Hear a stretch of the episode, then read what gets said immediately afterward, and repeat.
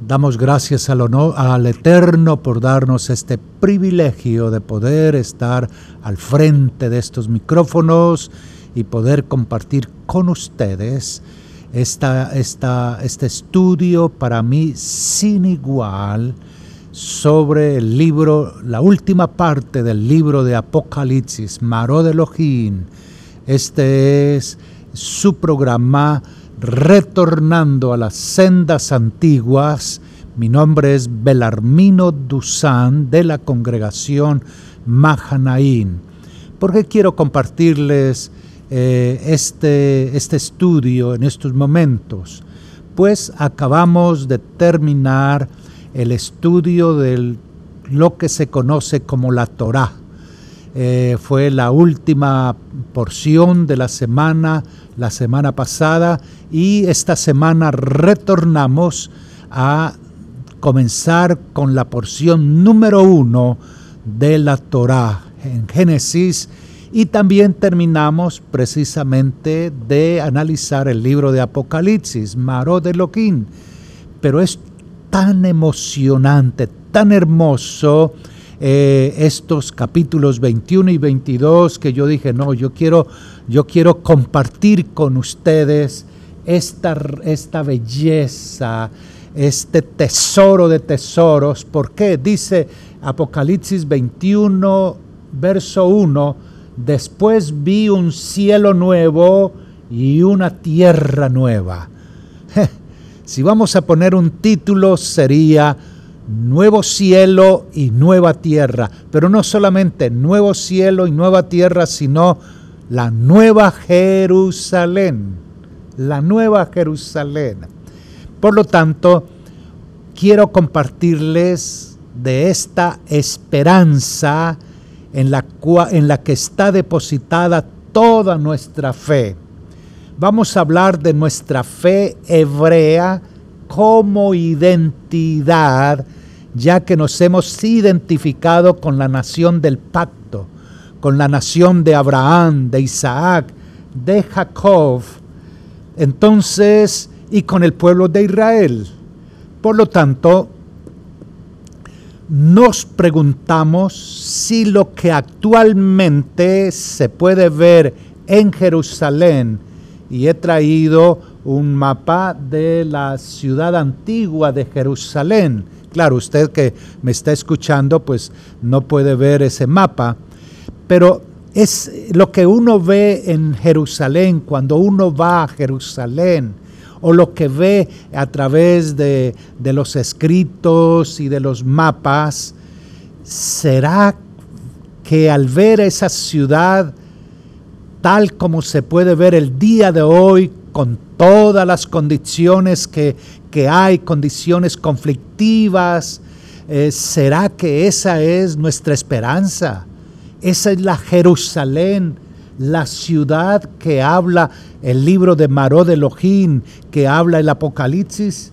¿Será esa, será ese el final de nuestro camino espiritual?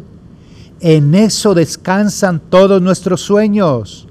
Por lo tanto, no te pierdas este estudio y obtén la respuesta a tu anhelo, a tu sueño, que, de un, que un día vamos a ver, si el Eterno lo permite, esto que habla Apocalipsis, pero si no has subido todavía a Jerusalén, si no has subido a la tierra santa, te animo que lo hagas y lo hagas lo más pronto posible.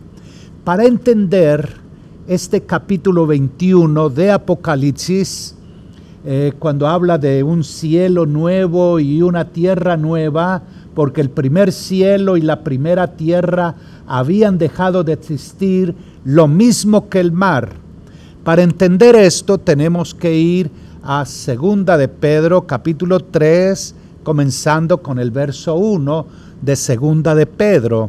Dice así Segunda de Pedro, amados, esta es la segunda carta que os escribo y en ambas despierto con exhortación vuestro limpio entendimiento.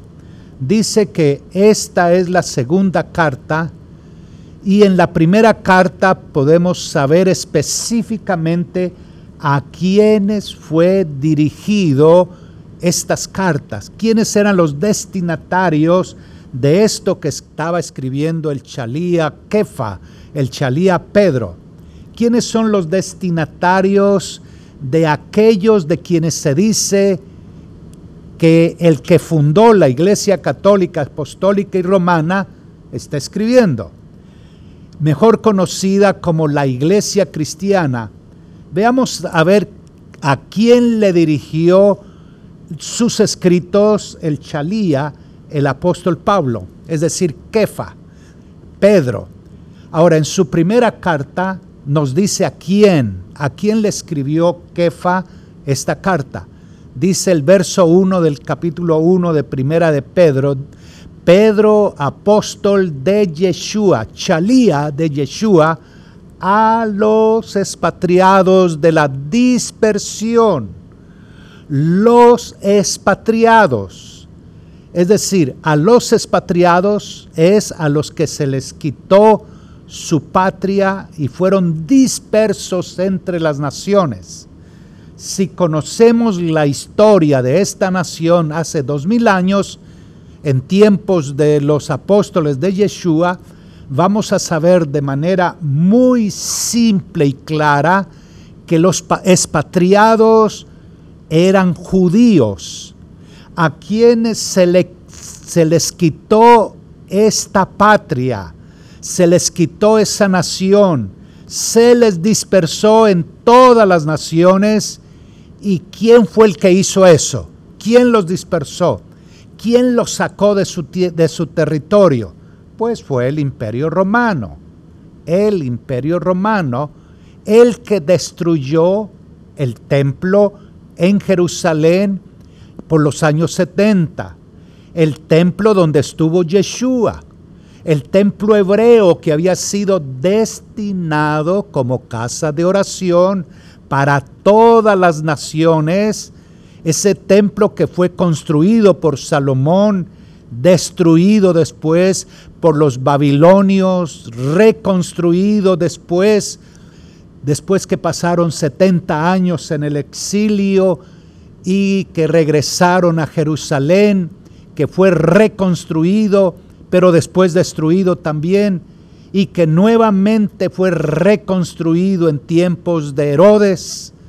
Entonces, es ese es esta ciudad de, Jerusalén la que nuestra mirada está colocada allí o hay otra Jerusalén.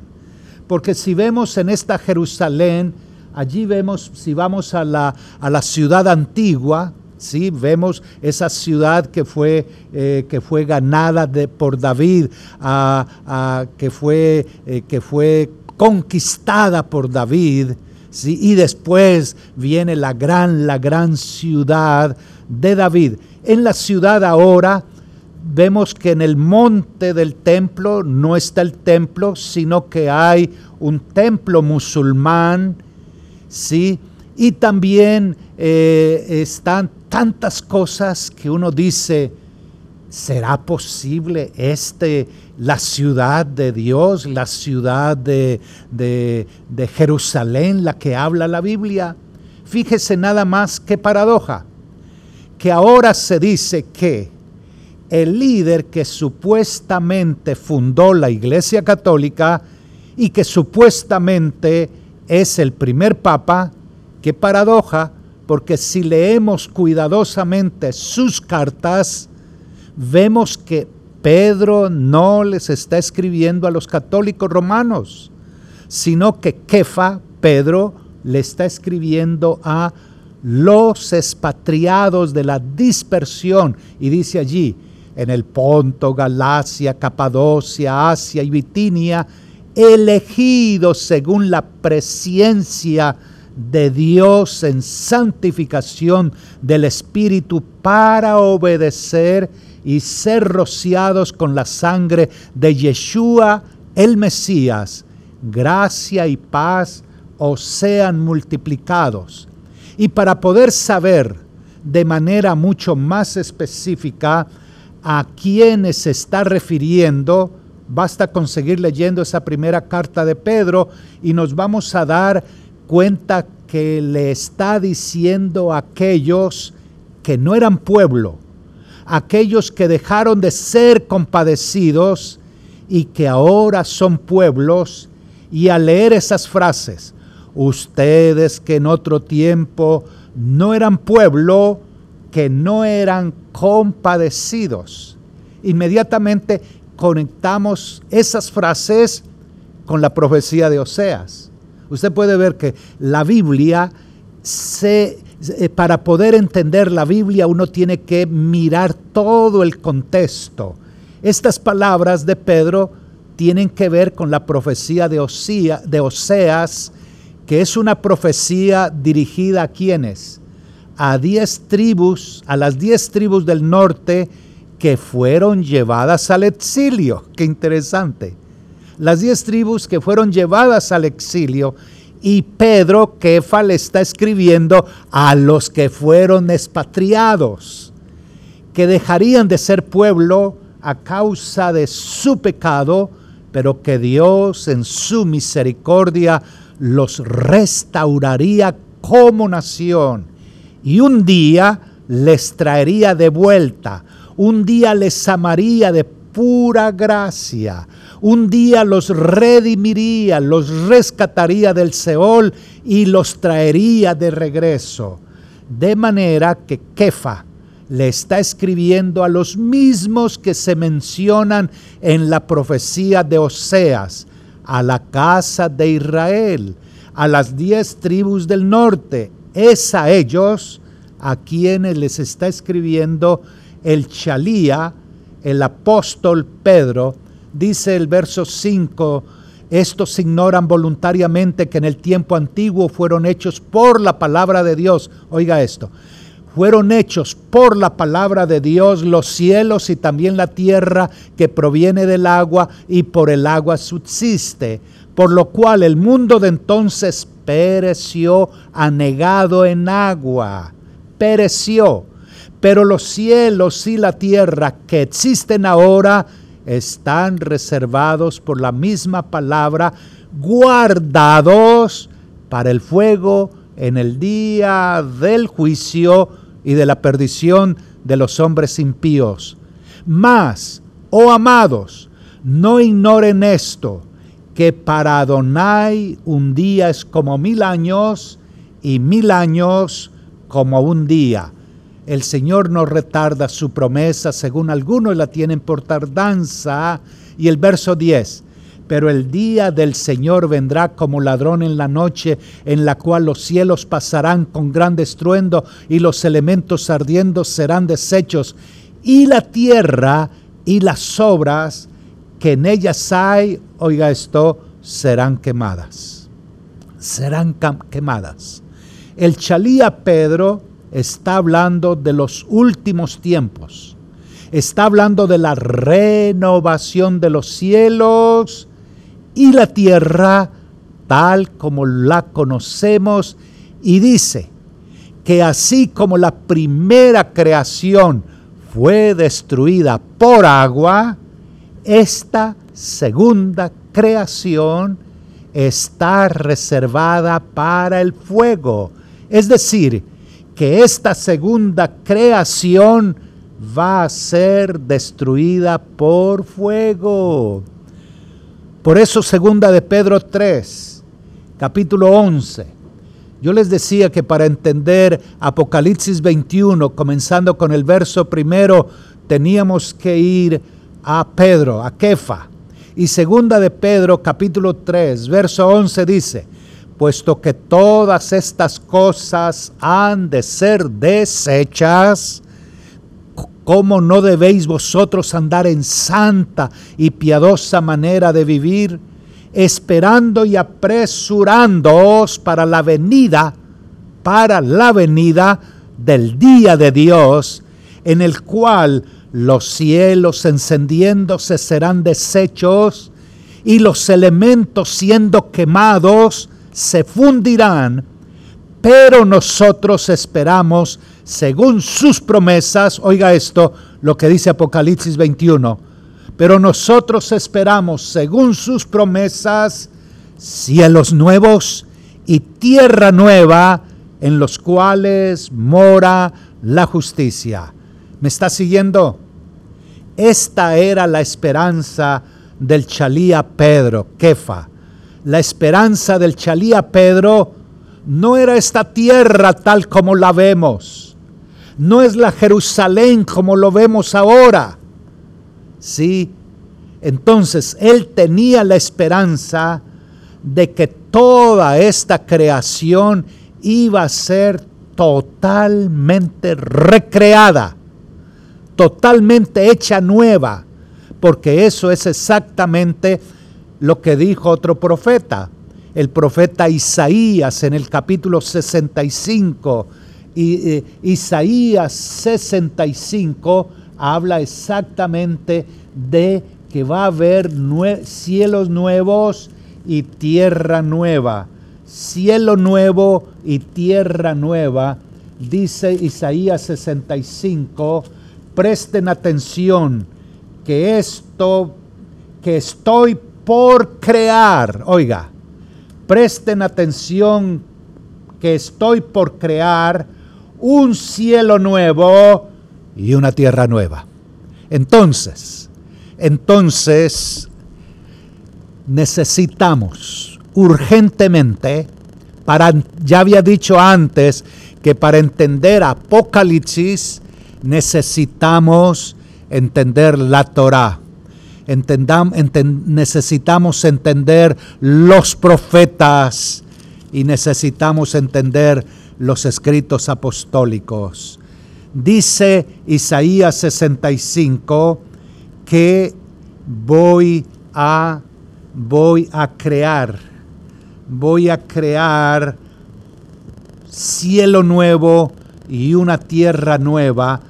No volverán a mencionarse las cosas ya de eh, no se mencionarán, no se traerán a la memoria las cosas de atrás.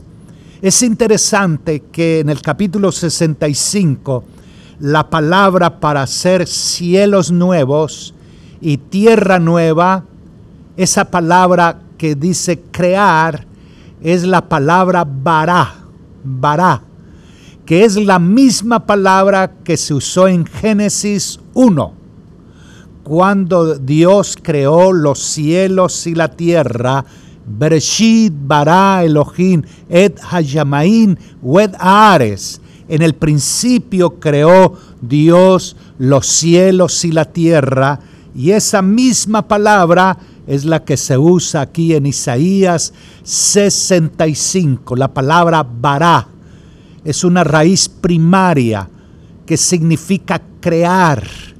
Es crear de la nada, creación creador, crear, que solo, solo esa palabra se usa para cuando Dios crea. Cuando el hombre descubre algo es otra cosa, pero esta palabra es crear de la nada. Esto quiere decir que Dios va a hacer de la nada otra vez todo. Y hemos llegado a una etapa interesante en la que podríamos decir que esto ya está listo para que se cumpla, ya que el hombre ha llegado a la capacidad de destruir toda esta creación, como dice allí la palabra, por medio del fuego. Por medio del fuego el hombre está en capacidad de destruir. ¿Cómo? Pues muy sencillo, a través de una explosión de una explosión atómica, a través de la explosión atómica. Ya se tiene el poder nuclear para destruir toda la Tierra.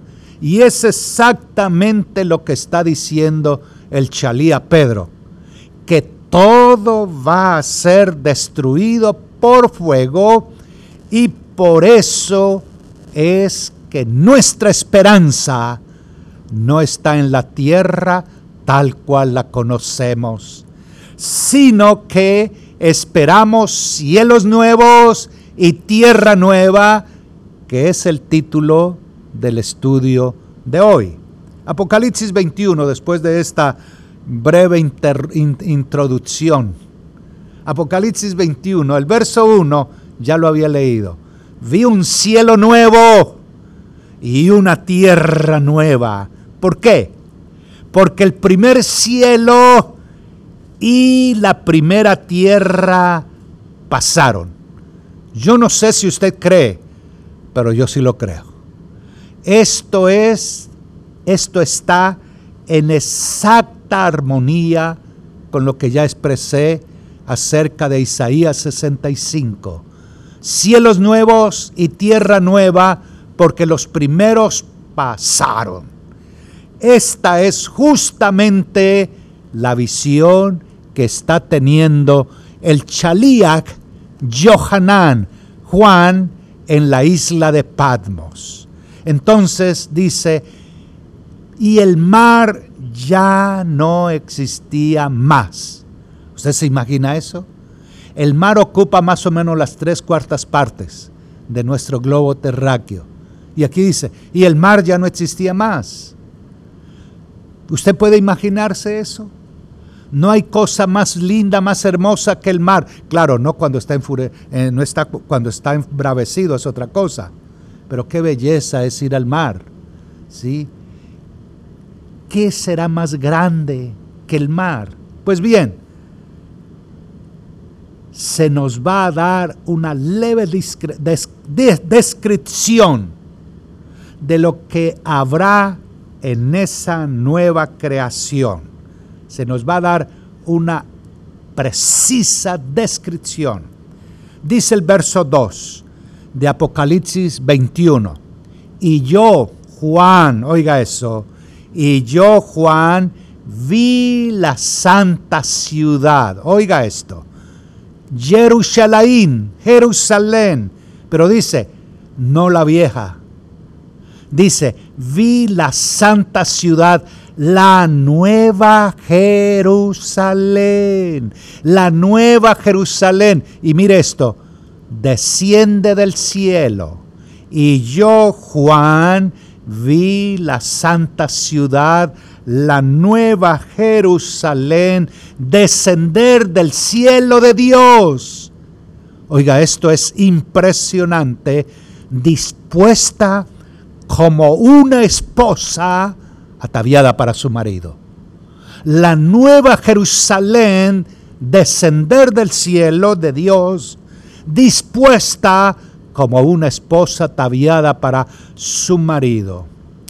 Aquí nos está hablando de una nueva Jerusalén. De manera que no es la Jerusalén que hoy conocemos. No es esta Jerusalén que debemos estar esperando. No. Esta Jerusalén, como dijo el chalía Pablo, esta, la de ahora, es la Jerusalén de abajo.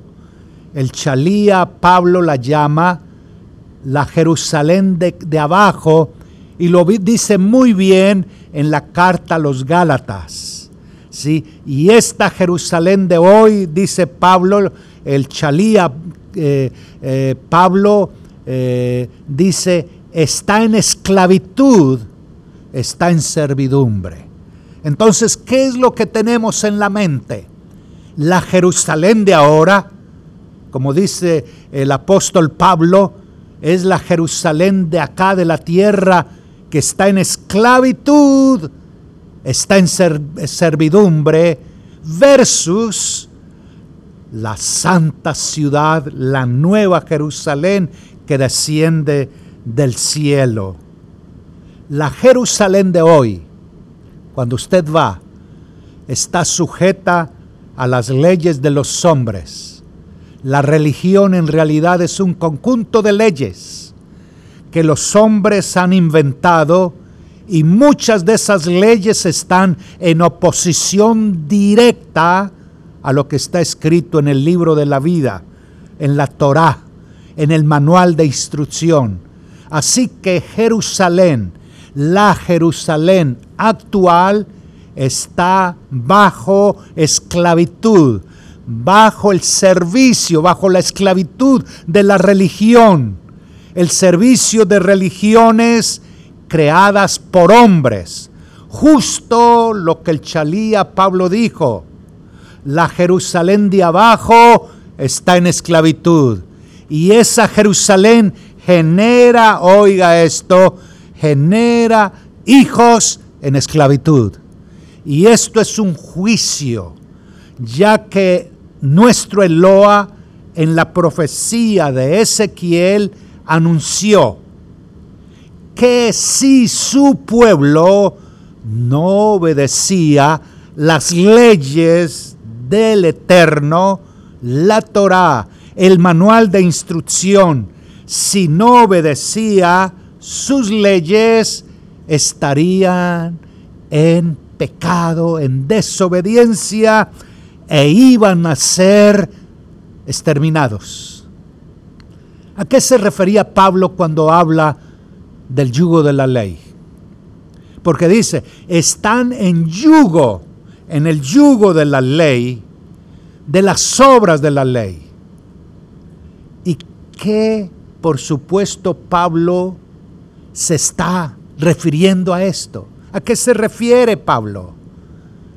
Por supuesto, Pablo no se está refiriendo a la Torá, no se está refiriendo a las escrituras, no se está refiriendo a las leyes de Moisés, sino que se está refiriendo a las costumbres, a las tradiciones que se han hecho en torno a las escrituras y que mantienen a los hombres en esclavitud porque las leyes que crean los hombres no son leyes que traigan libertad, sino que lo único que trae libertad, señoras y señores, lo único que da libertad es la bendita palabra de Dios que viene directamente del cielo.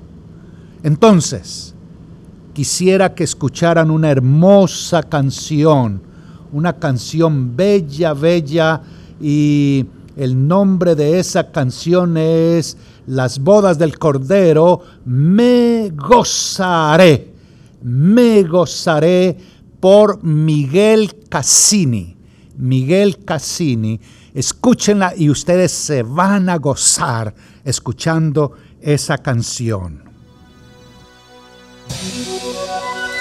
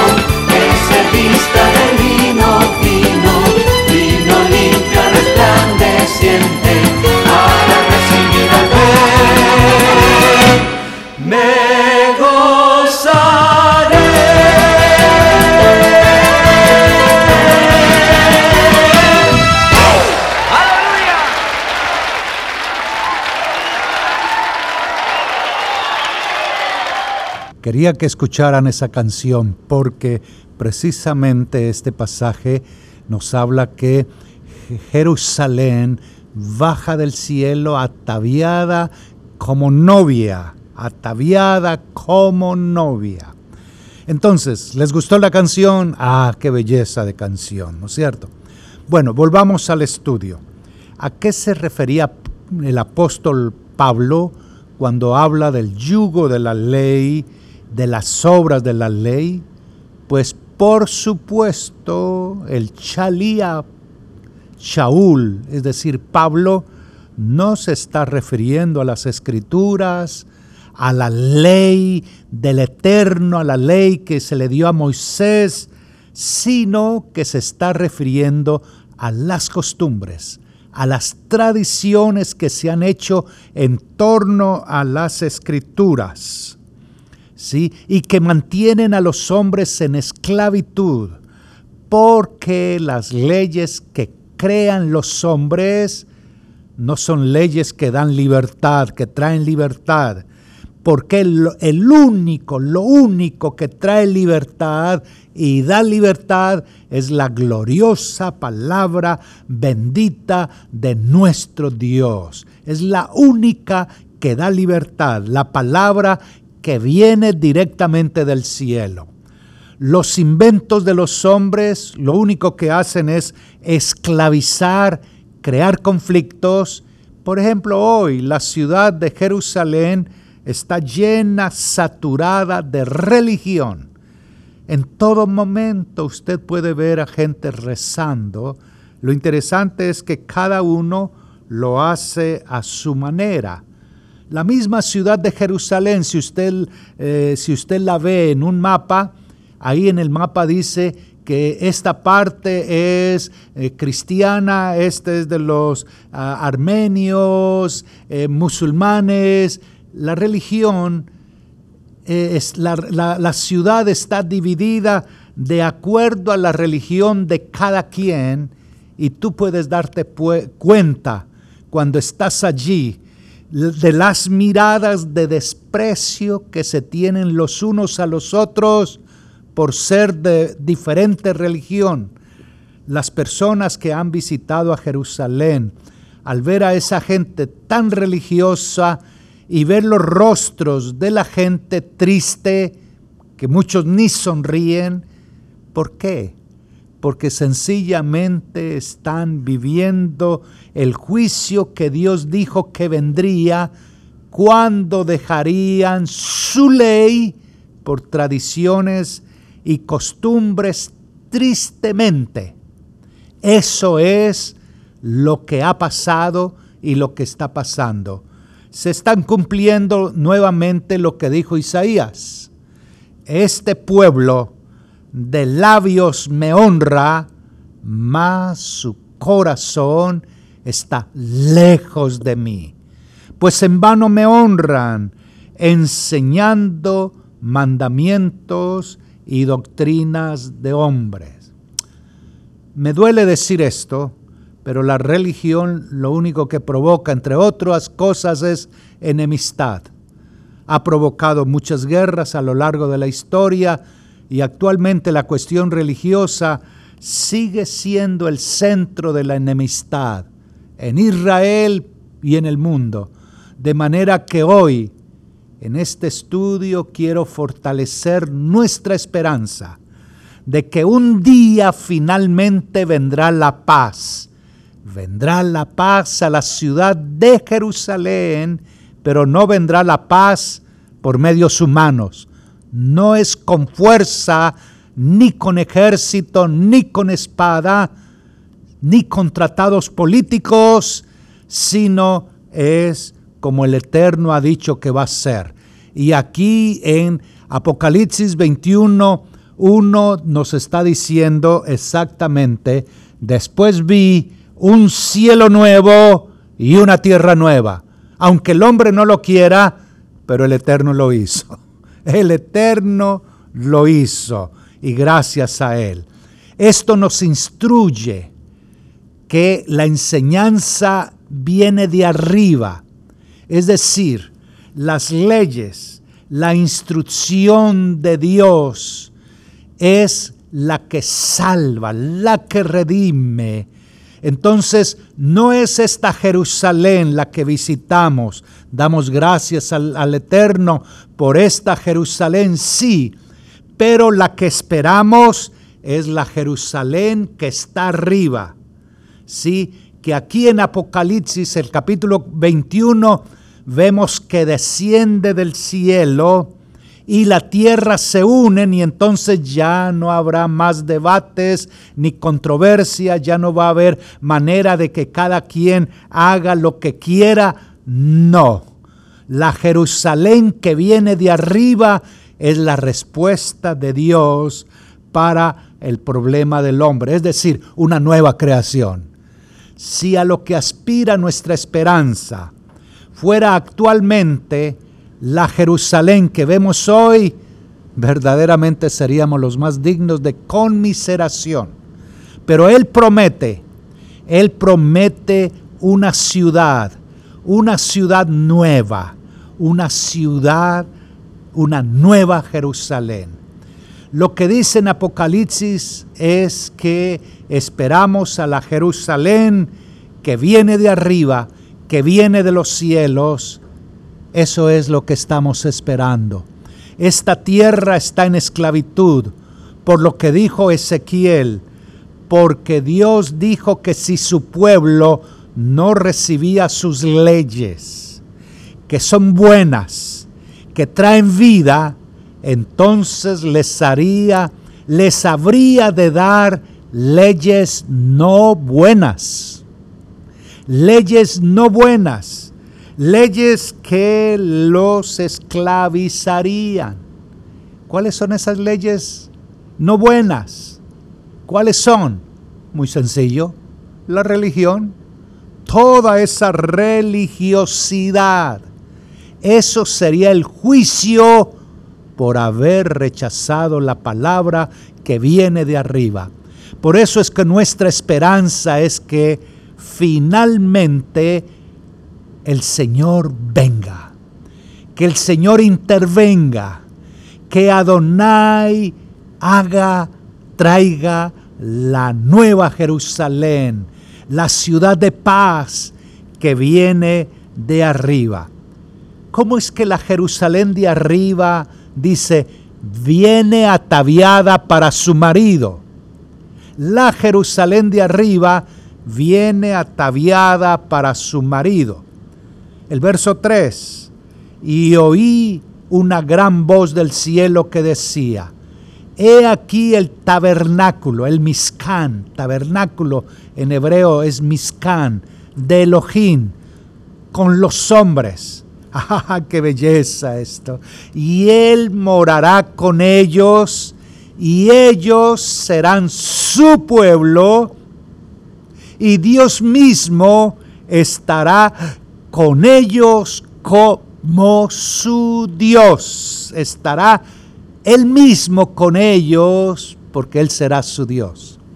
Recordemos que cuando Dios le dio a Moisés los planos del Miscán, del tabernáculo, cuando estaban en el monte Sinaí y que nuestro Dios le dio a Moisés, le mostró un tabernáculo en los cielos de manera que el tabernáculo en el desierto, el terrenal, iba a ser una copia del tabernáculo en los cielos. Así que ese tabernáculo en los cielos es la Jerusalén celestial que de ahí descendería y nos va a hacer una descripción más adelante de cómo es. Y dice que a partir de ese momento la presencia divina estaría ya con los hombres.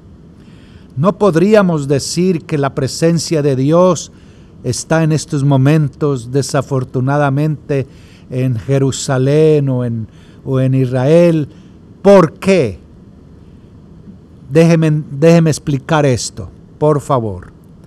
Desde que el pueblo fue llevado a Babilonia, está escrito en la profecía de Ezequiel que la presencia de Dios se fue de Israel. Desde que fue llevado Israel a Babilonia, la presencia de Dios ya no estuvo en Israel. Por supuesto que los ojos de Dios recorren toda la tierra.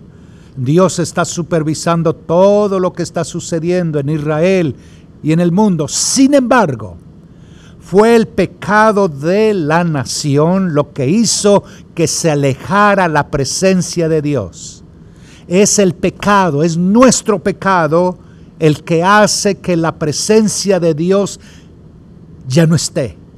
Y ahora lo que necesitamos para que una vez más esté la presencia de Dios y more entre nosotros es arrepentimiento, techubá, arrepentirse y anhelar que todas estas profecías se cumplan. Eso es lo que estamos anhelando. Aquí finalmente vendrá. Y esto a pesar de nosotros. En realidad, es a pesar de nosotros que Él lo va a hacer. Él lo va a hacer. Traerá su presencia a Israel no porque realmente hayamos entendido la lección, sino porque Él hizo un pacto. Él lo prometió. Así que Él va a cumplir aunque nosotros seamos infieles. ¿Me sigue? ¿Me comprende esto que le estoy compartiendo? El verso 4 de Apocalipsis 21 enjugará Dios toda lágrima de los ojos de ellos. Oiga, y ya no habrá muerte, ni habrá más llanto, ni clamor, ni dolor. ¿Por qué? Porque las primeras cosas pasaron. Las primeras cosas pasaron. Esto aún está muy lejos de que suceda en Jerusalén, en Israel y en el mundo.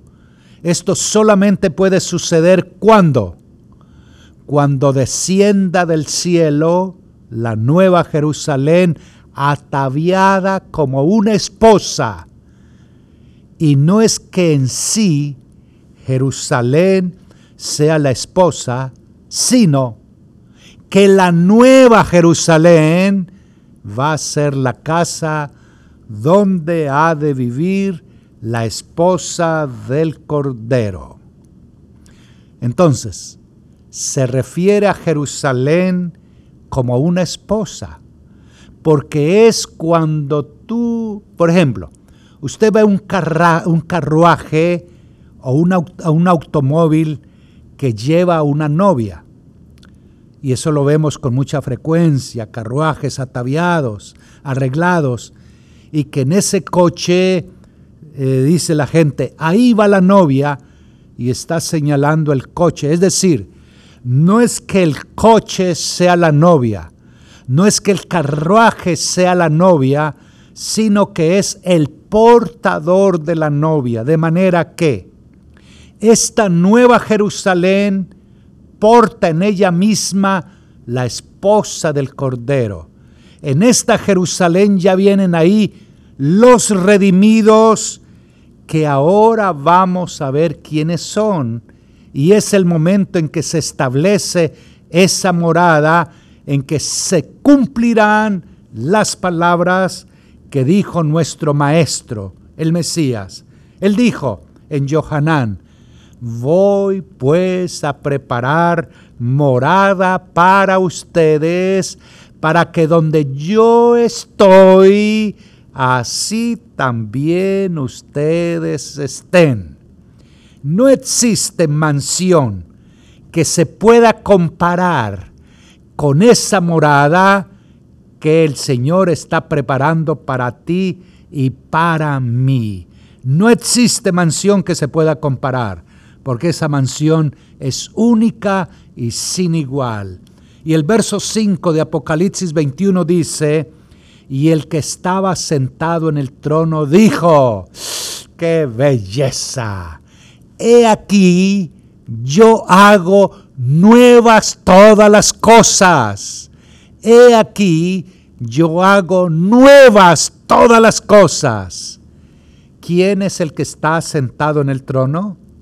¿Quién?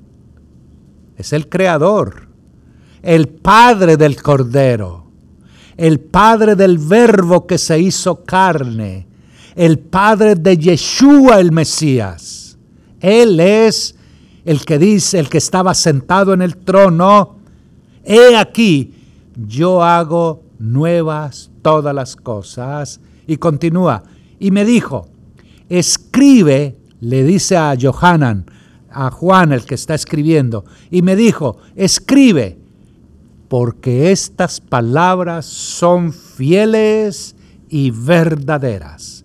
Escribe, porque estas palabras son fieles y verdaderas. Dice que son fieles y verdaderas, porque es tan hermoso todo lo que va a describir que alguien podría decir que es demasiado hermoso para ser verdad.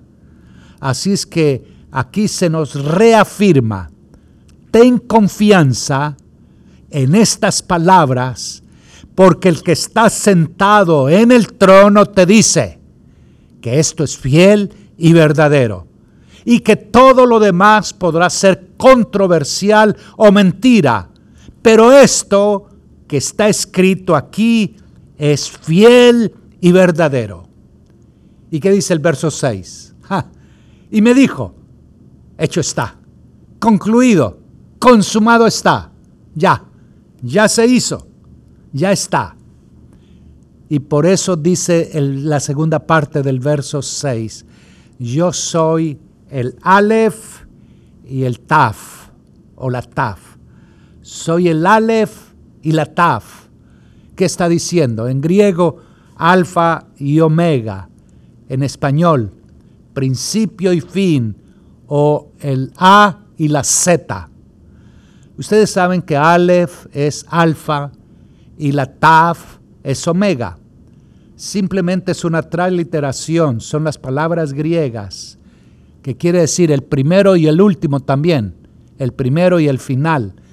Pero también es una transliteración de Aleph y Taf. Pero usted dirá, pero ¿por qué usa, habla, usa las palabras eh, alfa y omega usted? Bueno, yo estoy tratando de corregir algo en mí. Muchos en ocasiones se asustan con la transcripción en griego. Pueden, se asustan con el Nuevo Testamento en griego. Sin embargo, yo estoy, estoy, estoy pensando mucho esto, considerando y recordando que el griego fue el texto que se usó para alcanzar a las ovejas perdidas de la casa de Israel. Porque cuando se tradujo la Septuaginta, ¿por qué se tradujo? Para el pueblo que estaba en Alejandría, que habían perdido el hebreo. Y había que enseñarles nuevamente la palabra y había que hablarles en el lenguaje que ellos entendían. Por lo tanto, se hizo en griego. Así que eh, necesito repensar esto porque no es tan malo, aunque hay que tener mucho cuidado, ¿sí? Eh, eh, recuerda que Dios tuvo un plan, el plan de llevar a las ovejas perdidas de la casa de Israel, llegar a ellas. Y muchos de los dispersos de Israel fueron a ciudades y lugares conquistados por Alejandro Magno, al imperio griego, y es por eso que Yeshua dijo, a donde yo voy ustedes no pueden venir. Un poco de tiempo y me verán, otro poco de tiempo y no me verán. Algunos estaban debatiendo, preguntándose, ¿a dónde se irá? ¿Se irá a los dispersos entre los griegos y les hablará a los griegos? Entonces, aún el griego tuvo su razón de ser y fue muy importante para alcanzar a todas esas ovejas perdidas que estaban en todos esos territorios griegos y romanos y que tenían que entender la palabra en su propio idioma y aún en, todos los otros idiomas. Por eso nosotros leemos en español. Rico sería aprender el hebreo y hablar hebreo, pero mientras lo conocemos y lo hablamos, pues necesitamos leer la palabra en, español. Por eso Apocalipsis 21 dice, al que tuviere sed, yo le daré gratuitamente de la fuente de agua. Yo le daré gratuitamente de la fuente de agua de la vida. Le daré gratuitamente de la fuente de agua de la vida. Entonces, entonces, desafortunadamente debo llegar hasta aquí. Gracias al Eterno por darme este honor y este privilegio. Eh, la palabra no tiene precio, no hay nada que tú y yo podamos dar para recibir esa agua de vida. Pero Vamos a continuar. Este es Belarmino Dusan de la congregación Mahanaín y mi número telefónico es 305-610-4383. Muchas, muchas bendiciones.